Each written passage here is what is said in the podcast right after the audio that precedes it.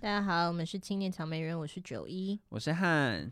今天我要聊一个特别的主题，二零二四 Instagram 的趋势报告，然后它是在就是探究 Z 世代的 Instagram 潮流。嗯，对，千禧世代呢是一九八零到一九九四，然后它分类下一个是 Z 世代。就这是 Instagram 的主角，然后他是一九九七到二零零九，然后刚好我们是九四到九七中间。对，其实你如果上网去查 Millennial，就是呃千禧世代的定义的话，它呃又有一点点偏差。可是他们基本上就是基本上就是那个呃，我记得是 Boomers，Boomers 是婴儿潮，战后婴儿潮，Boomers 再来是 Gen X。嗯、Gen X 是我们的在上一代，大概就是呃四五十岁的人，然后再来就是 Millennials，嗯，就是我们，所以其实九五九六其实也是 Millennials。就是当我们是已经就是要接近要接到 Gen Z 了，就是 Z 世代这样。对，但如果要分那个话，我们就是 Y 啊，快乐崇拜的 Y 世代。对，没 错，那个 X Gen X，然后 Gen Y，然后现在是 Gen Z。但我只能说夹在中间，就是某个程度，就是我们也是这个社会中流砥柱吧。很敢讲，你知道我每次就是我以前以前小时候，就是其实国外很流行在开这种世代之间的玩笑，但是就是亚洲社会很少。嗯、所以我才会就是讲 millennials，就是我才会讲，因为我觉得讲千禧时代很很很很尴尬。就是我从以前就会好几年前，我就会看到国外就是呃 Instagram 上面或者是 YouTube 上面很多人会讲 millennials 的玩笑，然后那时候都觉得哦 millennials 就是年轻人，我那时候都觉得就是二三十岁的人，我觉得大概三十五岁以下。后来呢，进阶到我现在几乎要奔三。嗯，然后就发现天呐，其实 Millennials 一路延伸到四十，嗯，对吧？一九八零，现在是二零二四嘛，现在快四十，就是超过四十哎。然后我就说啊，天呐，我原来跟这些人被归类在同一个年代。但是我觉得，就是这也是我最做这个主题，然后跟最近也有一个小心得，就是我觉得年龄跟玩交友软体都会有个心得差距。我以前会觉得差四岁跟五岁没什么。但是我现在会转化成，其实我们的年纪差五岁，大概二五，然后我我会变成说，如果你还在读大学，我可能真的有点没办法跟你 dating。哎、欸，我们因为我觉得环境的问题，我们现在不，我们还没有三十，我们现在还在二八二九，所以如果减五的话是二三二四，好像太小了。对，你看你你会觉得太太小，但是我们在往上，你说我们三十，但是我们跟三五的交往，我会觉得没什么。嗯。对，但我觉得那个是环境的问题，就是我我觉得我可能没有办法跟学生就是有有太多的交流，因为例如说我们要聊到工作，我觉得学生会不懂。对对，然后所以就是今天要聊这个主题，我也觉得很有趣是，是我觉得真的长大，然后你再回头去看，就是这些 Z 世代他们的有一些想法，你就会觉得哇，真的是好年轻，然后觉得 就是。我我也会，我也我也有反映出，我觉得我自己老了，就是对于这些事情，我会有个心得是，我以前就是像我跟你聊的，我会觉得有我有一点左，我觉得下面我们要聊的东西有很多东西都有一点左，但是有年纪之后，你就开始会有点变右，然后你就会觉得钱可以解决的事情 就用钱解决。那我们第一点就现在聊时尚跟美妆，Z 世代他们觉得很 care，就是时尚永续。要减少穿就是新的衣服，然后买快时尚，然后还要买到二手商品，就是类似这种。好，我先讲我的想法。我以前也会觉得这件事情会很美好，或者是我以前会买古着，嗯，但我真的现在好像我不太行诶、欸。我们以前买古着是因为古着很潮，但是他们现在这个意思是说要为了地球着想，永续时尚。所以他们是觉得快时尚很不环保，这的确是一个，我觉得亚洲我不知道亚洲有没有这个意识，可是的确在国外这是一个 topic。有一个词叫做 high street，嗯，呃，Zara 不太算 high street，但是就是那种比较有品质的品牌。它其实 High Street 里面就包含了一部分的快时尚，H&M 啊，Zara，然后 H&M 整个集团底下的所有品牌，然后它再往上一点的，就是可能像呃那个牌子叫什么？COS，对，COS 就是 High Street，然后还有另外一个嗯，嗯 M 什么 Massimo Dutti 那呀呀，哎，你怎么会知道？嗯、对，Massimo Dutti 也是 Zara 的，嗯，Massimo Dutti 是 Zara 集团，他是 Zara 集团的。哦，对，然后因为它的那个 pricing 比较高，所以他们这种品牌他们就会叫做 High Street。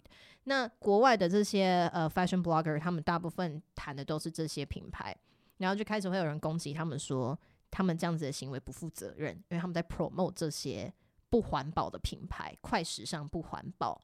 然后很多国外的小品牌，就是刚开始做的那些小品牌，他们就会特别强调这件事情，就是回收再制之类的。对，美国好左哦，这些美国的品牌左到也不行，他们一个一定要 vegan。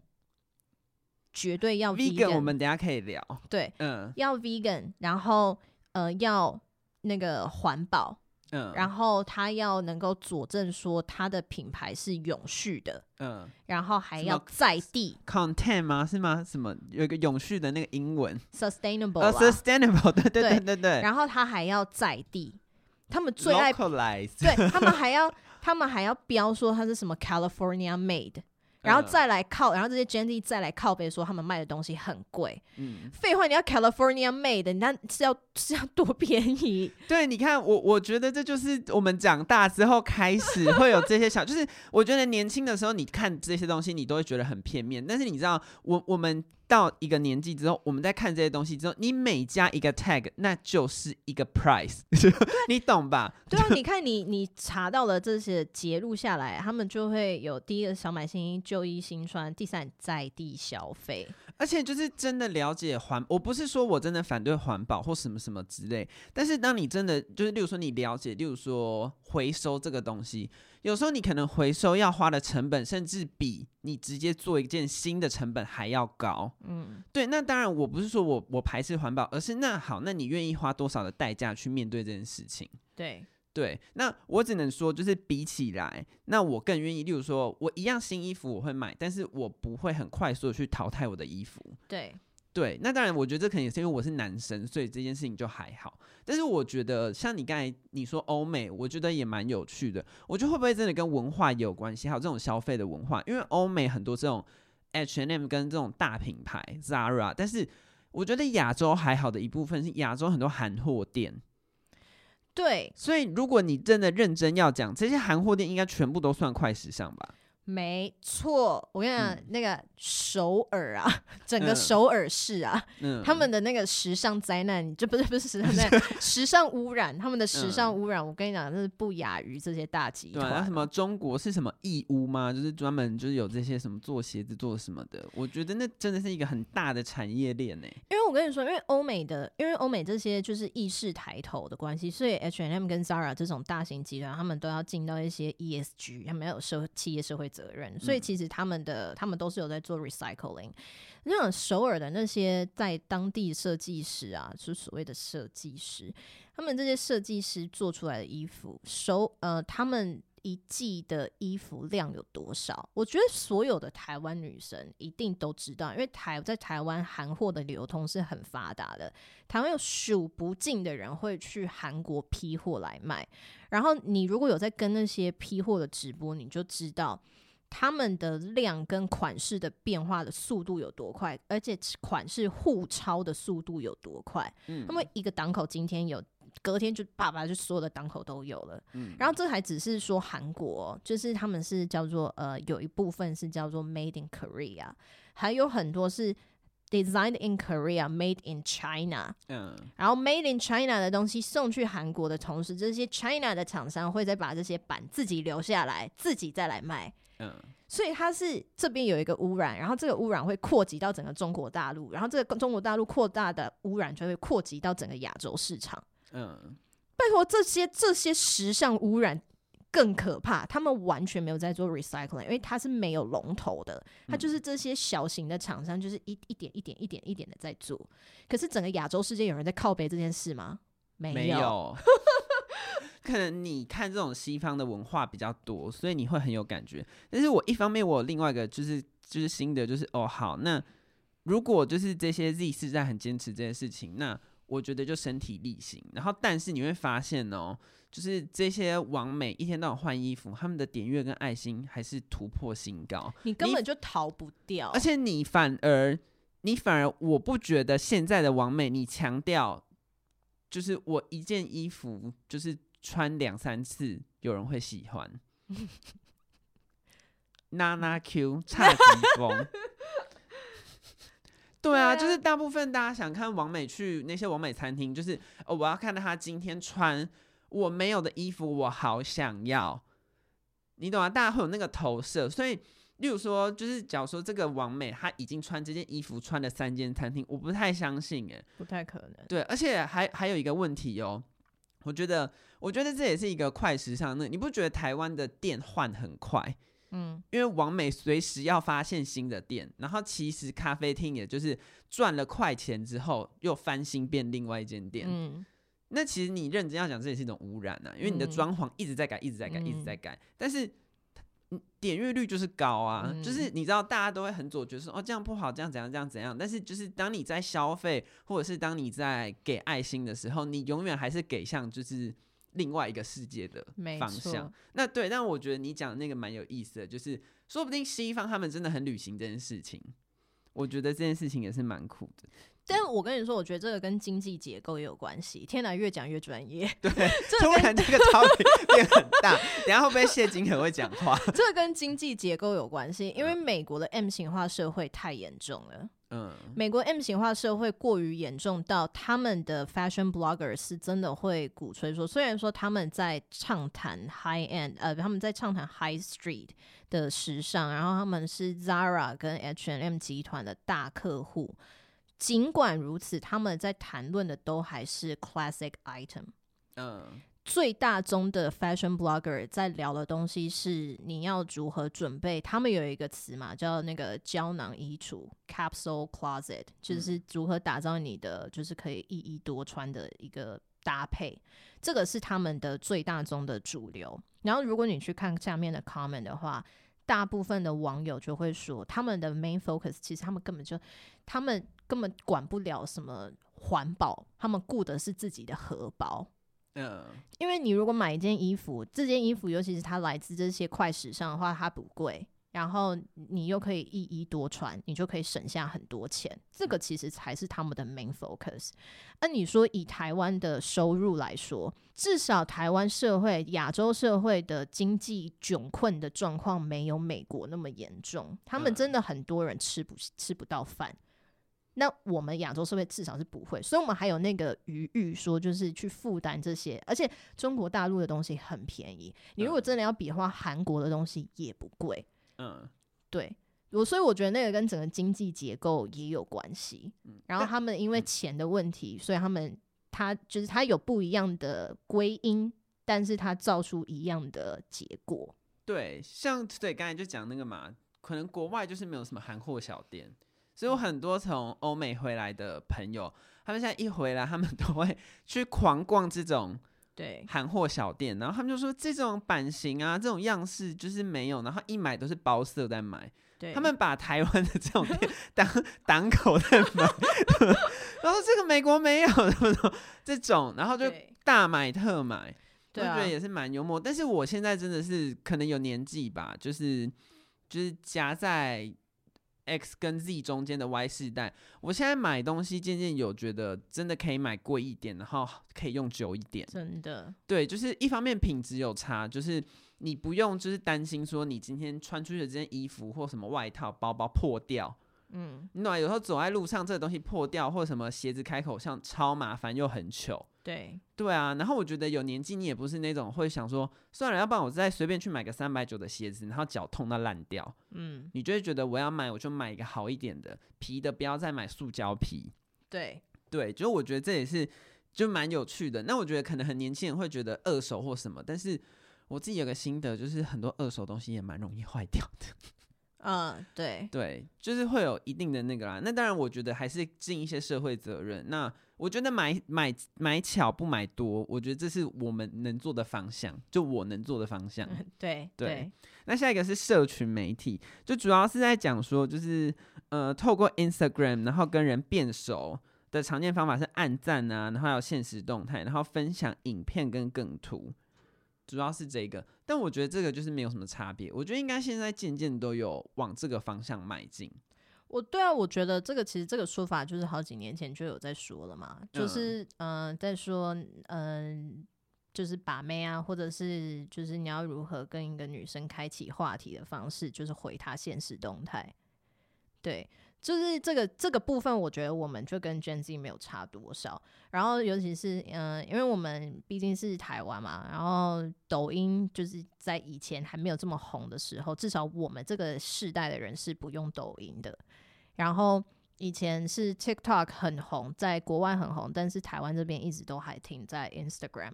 后来 Instagram 也出了短影音之后，现在大家就是疯狂的在传 Reels。哦，对，对，这个就是我们也会做的事情。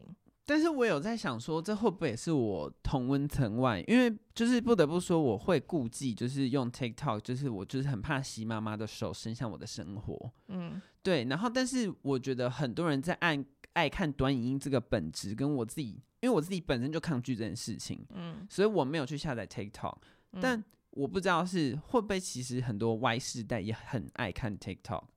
我们的朋友哦，TikTok 吗？嗯嗯，我觉得我觉得短影音有，但是 TikTok 我不确定。但是我觉得我有看过 TikTok，我觉得上面的东西跟 Reels 还是不太一样。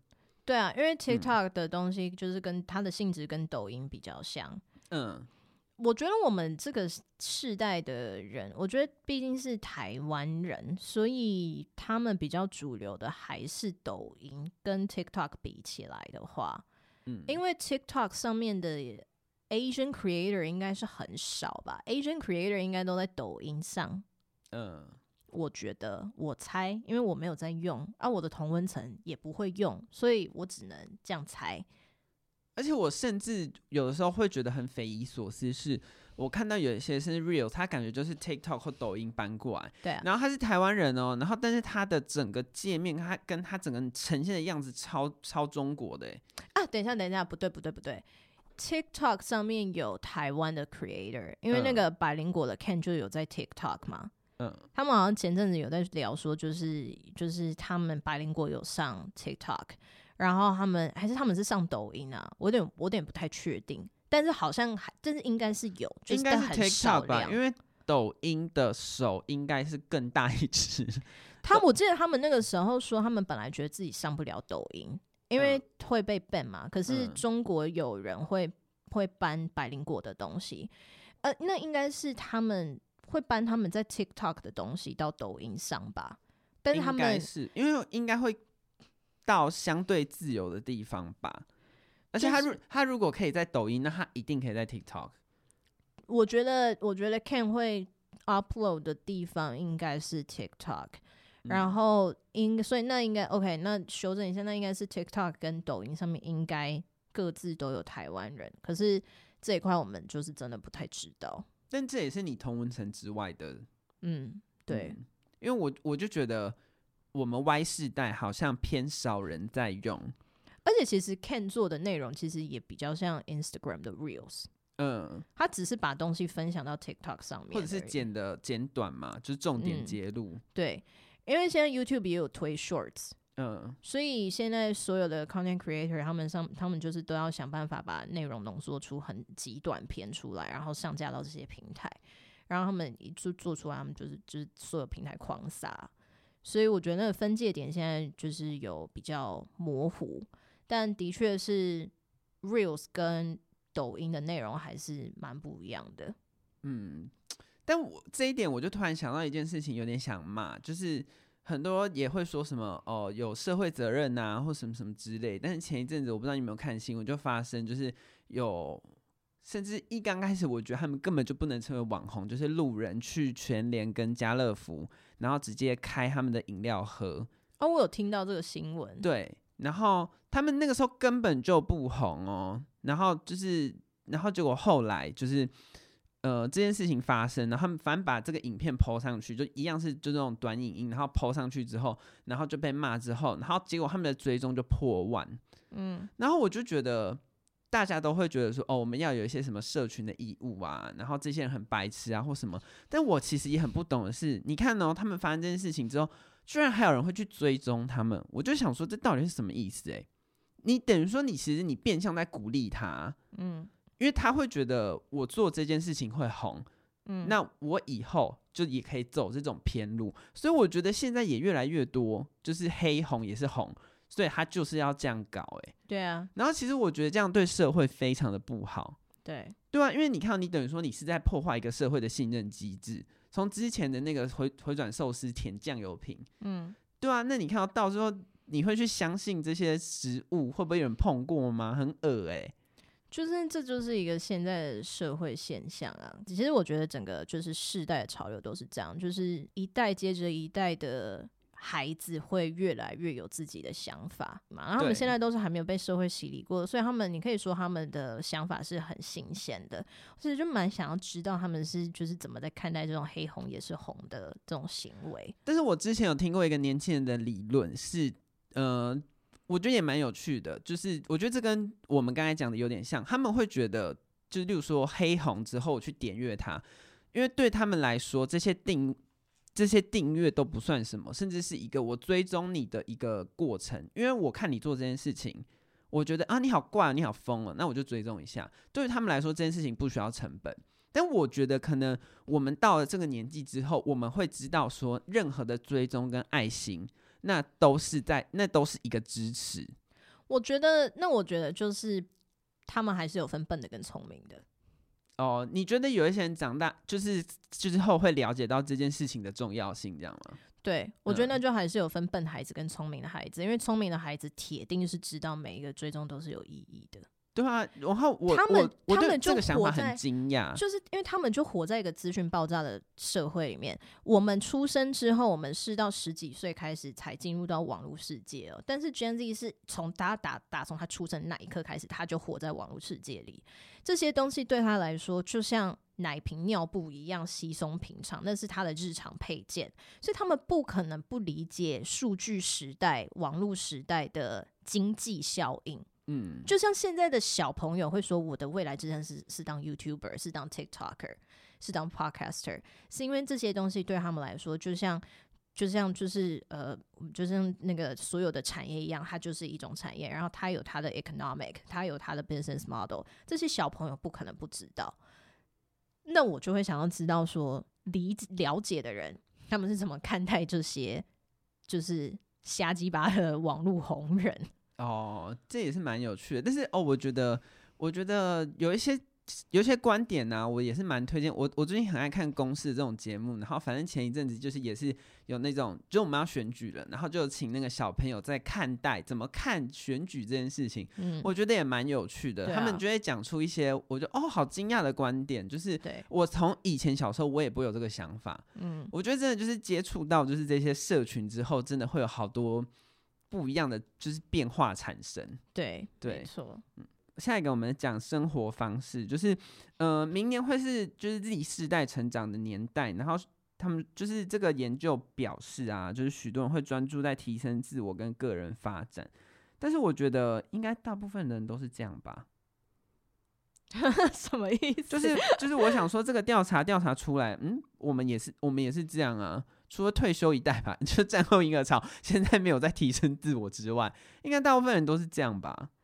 我觉得好像是近几年自我觉察这个东西变成一个关键词吧。然后，所以对于很多的对于 Gen Z 来说，这件事情就是它就变成是一个指标。而且，其实这个世代的人，这个世代的小孩是资讯爆炸之下成长的，所以。我觉得对于他们来说，你你记得以前那个社群媒体刚出来的时候，有一个词叫 social anxiety，嗯，就是你不要一直看 Instagram，资讯恐慌，对，然后就是就是你会觉得说上面的人都太光鲜亮丽了，然后会让你对于自己的生活造成造成焦虑啊。那个是我们已经那是在我们青春期或是二十岁的时候发生的事情啊。这些小朋友是他出一出生就这样，嗯，然后。他们的压力会有多大？就是你能想象他们他们要面临的，我觉得他们要面临的心理压力真的很大。我觉得心就是 therapy 这件事情，心理疾病问题真的在未来，我不知道台湾什么时候可以加入这个浪潮，但是我真的觉得它是一个健保给付项目。哦，好像我前阵子看新闻是大学好像开始有有关于这个的给付，哎。哦，真的吗？对，就是大学有提供，好像什么心，然后正大我记得有什么心理假，哦，就是一个学期不知道几天，还是一个月一天吗？就是你你可以请心理上的假，哦，no reason，哦，不需要任何的证明，然后有提供相关的呃医疗上面医，这算医疗吧？这算医疗给付的部分，身心科。但是好像不是身心，好像就是类似智商或什么，就提供你有这样的资源哦。Uh, 对，然后我看了我就觉得，嗯，也蛮不错的，因为我觉得我其实也我也不否认，就是现在的年轻人生下来，然后你手机一打开，而且我觉得那是一个你被夹在中间，就是你看社群上，你看我们这个年纪的人，因为我们有商业的资源，所以我们在我们在操作这些就是社群平台的时候。我们可以用非常漂亮、光鲜亮丽的方式呈现，例如说，我们，知道真实的样子。对，然后好，例如说，你想要炫耀一个东西，你想要 po 上去，结果你一打开 IG，其他的网红在炫耀更大的东西。例如说，你存钱买了一个三千块的包包，你觉得哦，我很屌，但是你一打开，有人就是直接去法国买了十几二十万的包包，嗯，然后还买了三四个，你就觉得啊？就就是这个世界怎么跟我想的不一样？但是我觉得我们这个年纪会理解到说，第一个是工作性质，然后再来是他有一些商业的背景，所以他可以这样玩。我们知道事情的全貌是什么，可是这些小朋友不知道。然后容貌焦虑也是啊，就是我觉得这些小朋友的容貌焦虑铁定是就是突破天际的高，就是他们的年代是他们是看 K-pop 长大的。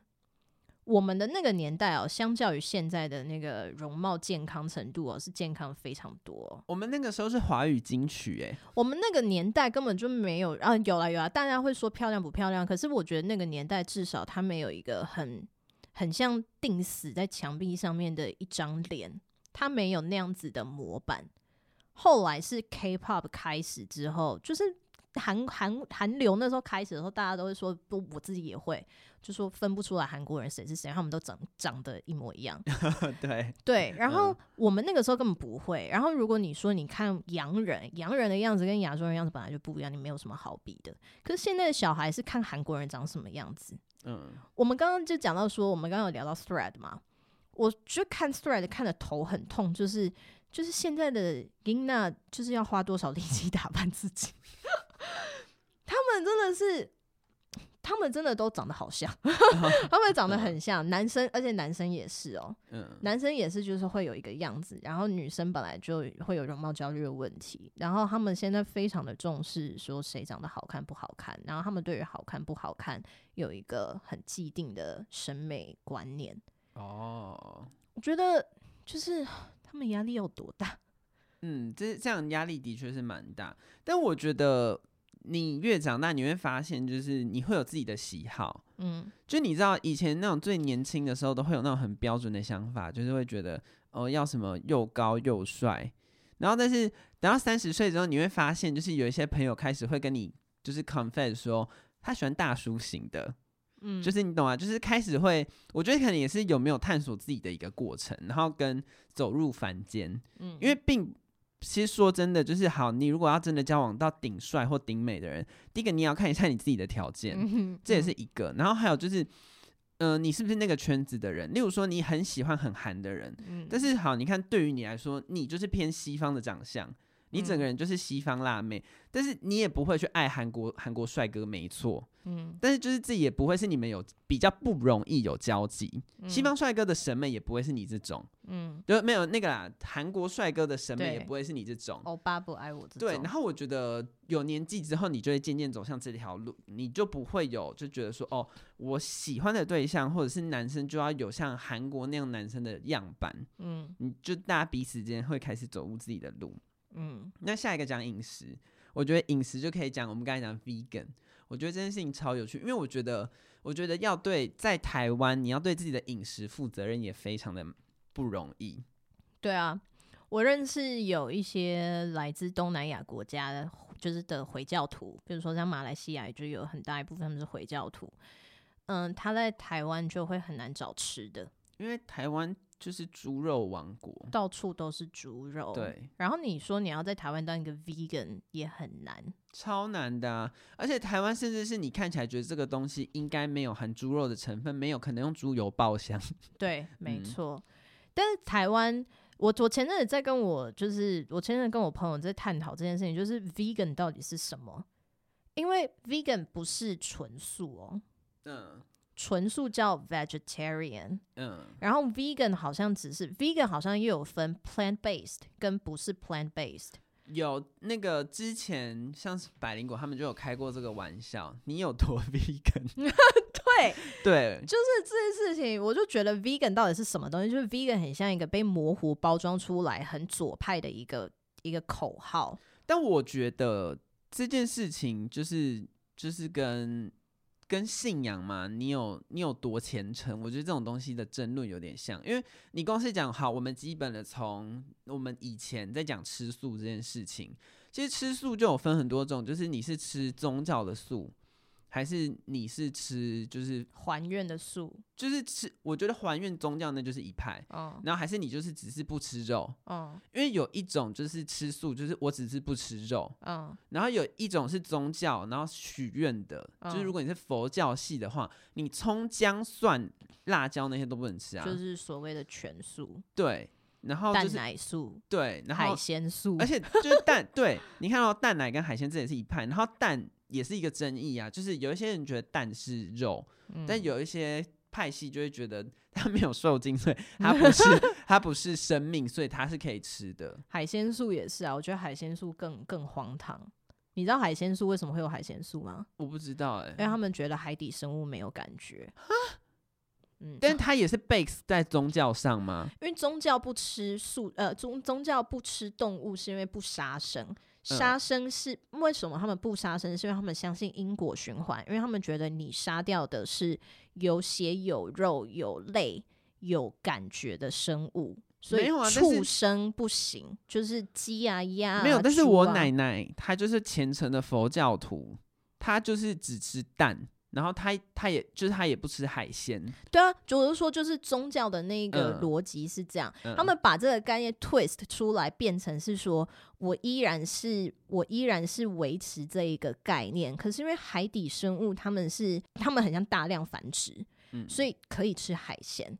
啊，我好不能理解哦。嗯、对对，因为好，就是我我我觉得，就是我觉得这跟长大也有关。就是后来我也了解到，就是你可能会觉得什么吃素或什么什么之类的，但我后来觉得你吃素或吃肉，我觉得你在讲那些什么碳排放，我觉得都很难讲。嗯，对。对那那当然，我觉得你尽量买本地的食物会有差，因为你买国外的食物运来运去，对，就一定会有碳排放或什么的。嗯。但是有时候回归到就是活着要快乐这件事情，你知道那个美国牛和牛那个出来之后没办法没办法，因为你没有办法吃本地牛，本地牛台湾只有黄牛就牛肉汤啦，就牛肉汤，对啊。然后我觉得其他的豆类食品，我觉得我不行哎、欸。嗯、欸，我觉得亚洲社会这件事情，就是真的是这种很左派的东西，都是欧美国家走的比较前面。对，没有，我觉得我我甚至我有一个很政治不正确的想法，是不是东西太难吃，所以这些豆类制品做出来的东西，他们也感觉就是哦好吃好吃。什么意思？就是他们本来吃的东西，然后就是西方国家，他们就是吃那些东西，所以一旦有豆类的变异体，他们就会觉得哦，这个很 cool，，就是然后又是 vegan，就是会觉得哦，就是我不但就是吃好吃的东西，又有理念。但你知道，这就是在台湾，就是你一天到晚有推夜市推陈出新的小吃，这些豆类的东西真的是不好讲呢。Oh. 我们就是会，我们就是那个感官会放很大，就是这就是不好吃。也有可能，因为你真的认真想，素的汉堡排再怎么做，不会有比真的汉堡排好吃。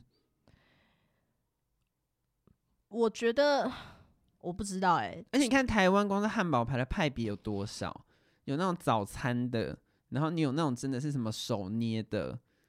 可是他们其实外国人在吃肉，外国人吃肉的讲究的程度不亚于亚洲人哦。对啊，但是那个变异的样子，就是对我觉得对于他们饮食的支派，我觉得没有像在台湾这么多。诶、欸，我觉得变异的方向不一样。嗯，亚洲人是因为什么都能吃，亚洲人是一就是一头牛上上下下全部都吃，所以我们是广度很广。嗯，可是他们是。深度很深度很深，他们是，嗯、可是那个就是可能又太 high end，就是又可能又太高端了。嗯、然后，但是在他们，他们其实有一有一部分的肉是叫做野肉啊，野肉？哦，不是野肉，野味啦，野味。你说直接吃？鹿啊，吃鹿肉啊，然后讨论的是西方还是中国？西方啊，他们会吃鹿肉啊，然后他们，嗯、因为他们有很多这边没有的动物啊，嗯、那些那些的肉他们也会吃。然后比如说做香肠啊，做肉排啊，他们会有一些就是亚洲人不会听过的比例，他们会就是混不同的肉啊，然后肥瘦程度的不同啊，然后因为他们不吃内脏嘛，所以他们对于肉的部位又也很讲究。哈，但是我这样听下来，跟我自己的感受，我还是觉得没有比亚洲人厉害、欸。你看，在灌灌香肠这件事情，台湾没有在输哎。你看那个每个阿妈都说自己的比例最好，对啊，也然后也其实你，而且你我吃德国香肠，我就会有一个模型，嗯，但是你说在台湾的香肠，你光是要分本省跟外省就差非常非常多。呃，如果你要说食物的食物的渊源的话，因为中国的历史还是很长啊，嗯、中国人的历史还是就是还是比这些欧洲历史长久，尤其是在食物上。所以如果你要这样说的话，的确是。可是你说他们是因为你的那个论调的意思是说美国人没吃过好吃的东西，他们觉得植物肉很好吃。嗯、我我觉得某个程度是这样，我就觉得真的是这样啊，就是。就是你有真的认真听过在台湾生活人觉得哦，我很爱就是素肉吗？很少肉，对啊，有但是很少。就是会跟你说哦，我觉得可以吃看看好吃，但是他不会就是像我们就是哦，我突然好想吃韩式烤肉，我今天一定要吃到韩式烤肉。我没有听过人说我今天一定要吃到素汉堡，是吧？是吧？是这样。是啊，对啊。可是我在想，会不会是亚洲的素肉还就是发展不不全？那你有没有想过，是因为发展不起来？因为我自己个人是真的很讨厌吃素肉啦。对，然后其实我我觉得好啦，我觉得还是讲回来，就是我觉得有这些饮食意识，我觉得也好。然后其实我们两个是也会吃青菜的人。但我们两个就是均衡饮食，我们不偏食，然后我们也不会只一定要吃牛排，就是一定要吃大量的肉。我我觉得，我觉得这一份调查有一个呃，对，这份调查有一个很大的偏颇，是很左，很大的 偏颇是它没有纳入亚洲世界。哦，就是很西方。对，因为这个 vegan 的这件事情是国外的小朋友才在流行的啊。就但是小朋友是真的有在流行 vegan 吗？有啊，我只有觉得就是我去美国的时候，几乎每一间店都会有 plant based 跟 vegan 的选项。真的假的？你知道 Panda Express 吗？嗯，Panda Express 就它的招牌菜就是那个纯素版的橙汁橙汁鸡肉，橙汁鸡肉，头好痛。你你你不是有听嘟嘟 man 吗？嘟嘟嘟嘟 man 那个 Ian 就说，Ian 就说他很爱那个 Panda Express 啊。我没听那一集。然后、嗯、然后那个他们上他们去上百灵果那集啊，然后 Ian 一讲出来，然后还是凯莉还是 Ken 就立刻说，哦，你真的是美国人。嗯。那东西真的拍假个被戏呢。我去美国的时候我吃啊，我想说那到底是三小鬼东西啊？我就说你吃过台湾这些东西，然后你知道它的原型是什么？可是，Ian 也吃过台湾的食物啊，他也是在他也是在台湾长大到一个程度之后，他去美国，可是他可能受那个西方洗礼的那个文化太严重了，他真的变成一个香蕉人，嗯、香蕉。外外黄内白的人，这样就有可能，因为 Eric 就说他不喜欢。对啊，我觉得还是好，就是这样又变攻击，会不会是食物品味的问题？我真的不知道，这真的是一个大谜团。但是我去美国的时候，真的超级多，就是这个是一个风潮。我觉得有时候风潮这种东西哦，就是它其实也跳脱好吃不好吃。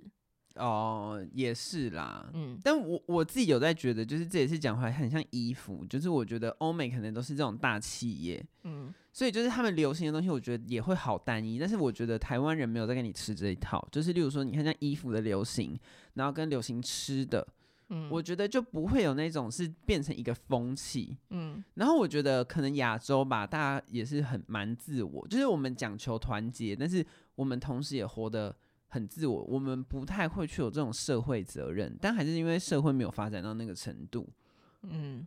对，我觉得就是这一点也是蛮有趣，但是我觉得就是饮食方面，就是年轻人也是注意，我觉得也是不错。对，但是我觉得，我就我就会对这件事情感到匪夷所思，想说，嗯，你们真的吃过好吃的东西？好吧，那下一个是行动主义，如果不，我可以再剪掉。行动主义，我很怕我骂人，我就会想到那个那个之前那个什么环保斗士桑伯格啊，啥？就是有一个女生，就是出来喊那个 “How dare you”。你不知道吗？你，你，你再多讲一些。就她就是一个女生，年轻的女生，然后她是环保，就是她就一直提倡环保。然后她那个时候好像在什么联合国吗？还是在哪发表演说？演说，然后就是就是狂骂，就是说 How dare you！就是你们怎么，就是你们没有在重视，例如说什么呃，我我忘记了，但是就是一样是什么环保还是地球的议题，就是类似你们怎么不关注什么海平面上升，什么地球什么又怎么又提高两度？瑞典环保少女啊。哦，我知道啊。对，我觉得啦，这种东西就是你喊的很大声，但是会有很多执行上的困难。你懂吗？我的心得就是我我努力做，但是我不会变得很 aggressive，嗯，因为你知道我有朋友就是他们家甚至煮饭会为了不洗碗 用纸碗跟纸盘。有，你有讲过。对，你不觉得这件事情就是真的是跳脱，就是我们都会觉得这件事情很不环保。嗯，对，但是他们就是连在家自己煮饭都懒到，就是用纸盘跟纸碗。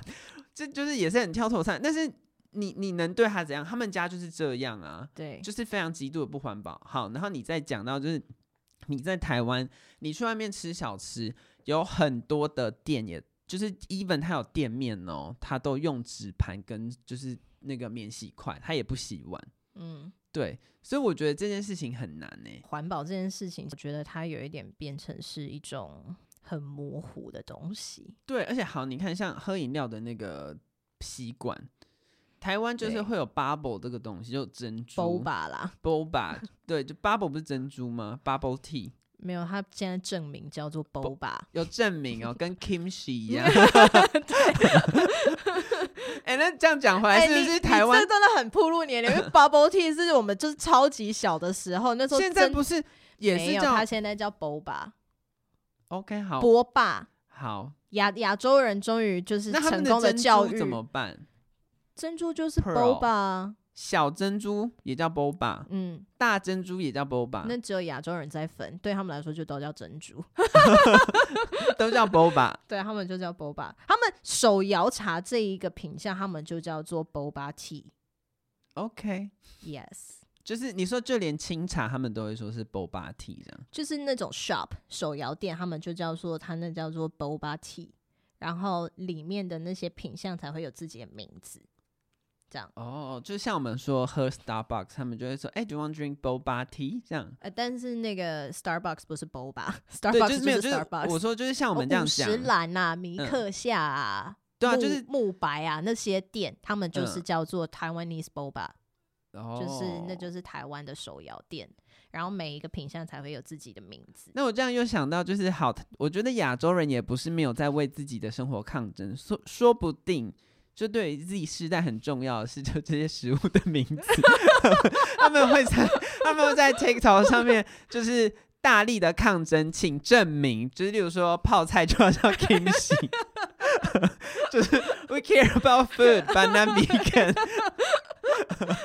是这样乱讲，反正就是我很怕，就是讲行动主义这件事情，就是会骂。就是我我觉得这件事情真的就是你走到一个程度之后，我觉得就是我我就会觉得我不会这样去要求别人，因为你永远不知道你自己在生活中有多么的不环保。可是我觉得这件事情其实，嗯，我刚刚说环保是现在变成一件很模糊的事情，是因为。呃，人类的人类的污染对于地球造成的伤害是一个客观事实，可是是什么东西造成了这些客观事实的产生？跟你要如何呃改善这件事情，变成说各国其实有各国的做法。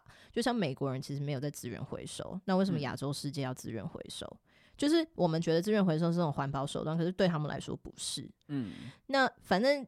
所有全世界的全世界的年轻人在急声呼吁的这些，就是碳排放啊，然后全球暖化的议题，他是在看这个客观的事实要如何改变。那我们这个年纪或者是比我们大的人，就像你一样，就会看到这些事情要如何很困难的被办到。可是我觉得其实。我觉得年轻的脑袋，永远不是年轻人，我觉得天真的脑袋还是有一些作用。我觉得这个就像，这个就像，呃，我们在商业世界里面。你一间公司要一间公司要做出改变的时候，你需要的就是那些抛头颅洒热血的人，你需要的就是那些不其实不清楚自己即将要踏进什么浑水的人。嗯，你这你这个你这个结尾讲的非常好。对，就是会知道那那一趟浑水有多恐怖的人，他一开始就不会急声呼吁，因为他知道办不到。可是有很多的改变，就是因为这些无知的人促成的。对。你你这样讲是某个程度是唤醒了我心中的一些灵魂，就是年轻的时候也曾经很愤世嫉俗。对啊，对你这样讲是真的没错。因为谁知道，就是因为也许有有一些这些年轻人，就像你刚刚说联合国的那个小小女孩，然后因为现在的年轻人他们有大量的网络平台可以让他们去发声，maybe 这些人的发声就会因此而推动。Millennials 这个年代真正有执行能力的人，可以做出一些改变，或者是像我们一样，我们心中会有一些我们曾经年轻想要改变，但是我们现在三十几，我们渐渐的在掌握话语权，但是我觉得我们的话语权跟我们的 power 还没有大到像四五十岁真的在这个社会的结构之中掌握一切的人，那说不定。等到我们往那个方向，我们也会去做我们想做的事情。哎、欸，可是现在四五十岁的人也是 millennials 啊，四五十也是 millennials 吗？四十几还是啊？可能还成四五以下啦。但是就是这个社会中流砥柱的人是吧？然后他们在公司这种或企业里面都是，就是可能中阶或者是中高阶主管，对，这样还是要跟着那五六十。对。哦，我觉得我们这个年代，我们不是有一个词吗？我们叫什么“悲观的一代”哦。然后你看台湾的年轻人有多悲观，大家就是就是那个叫什么 “quiet quitting” 啊，这种这种这种代名词，就是啊草莓族啊，然后就是呃很消极，然后觉得就是买房有问题，住房有住房正义有问题的这些台湾的这个年代，大家都太消极了。嗯。然后变成说，我们我们当我们掌握了这个社会上的资源的时候，我们没有动机去做出任何改变。哦，但是这样你这样讲也没错，因为我们经历过这一些之后，然后我们进入社会，又看到社会的丑暗面，嗯，然后。那个丑面会大到你无力去改变什么？对啊，我们这个年代人就是这样嘛。嗯、然后这是全球的一个现象。然后 Gen Z 的、嗯、Gen Z 的诞生，就是他们啥也不懂，他们就知道要呼口号，然后他们会很大力的呼口号。他不管中间要发生什么事情，但是他只知道他想要什么结果。嗯、那这个 maybe 有可能，他们就是那些会 被推出去在第一线呼口号，然后 maybe 会激励到。中流砥柱的人，真的实际上能够做出一些改变。好，希望那希望也希望大家保有初心。对，对我，我们 wish 好不好？那青年草莓，我们这一集就这样，好好左的一集。大家拜拜。拜拜。